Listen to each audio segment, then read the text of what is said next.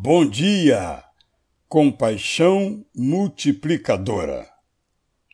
Entre os milagres de Jesus, um dos maiores foi a primeira multiplicação de pães e peixes.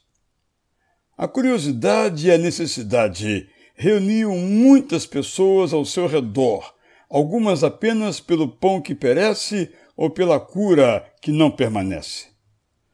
Como uma celebridade, onde fosse era seguido por multidões. Numa dessas vezes, ele percebeu a fome dos seus ouvintes e decidiu que não os mandaria embora nessa condição.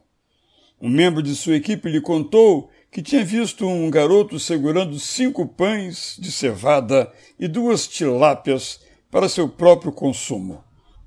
Sem saber o que aconteceria, o menino cedeu sua refeição a Jesus foi quando o extraordinário aconteceu. Ele pediu aos seus seguidores mais próximos que orientassem a multidão para se assentar sobre a grama. Pegou o pão e orou. Pegou o peixe e agradeceu. Deu graças e os distribuiu. E todos comeram à vontade, e sobrou muito. O que restou foi recolhido e levado para alimentar outras famílias.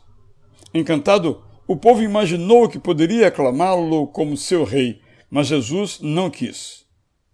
Quando recusa os aplausos, o Mestre nos esclarece que nosso valor não está na fama, mas na relevância.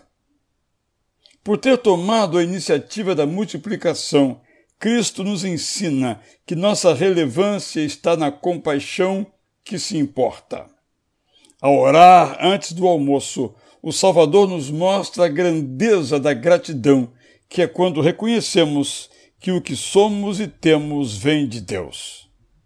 Ao evitar o desperdício, o Filho de Deus nos lembra que é nossa missão cuidar bem dos recursos que o Pai Eterno diariamente nos dá. Eu sou Israel Belo de Azevedo e faço agora a você a pergunta que um apóstolo fez. Ora, se alguém possui recursos deste mundo e vê seu irmão passar necessidade, mas fecha o coração para essa pessoa, como pode permanecer nele o amor de Deus? Bom dia!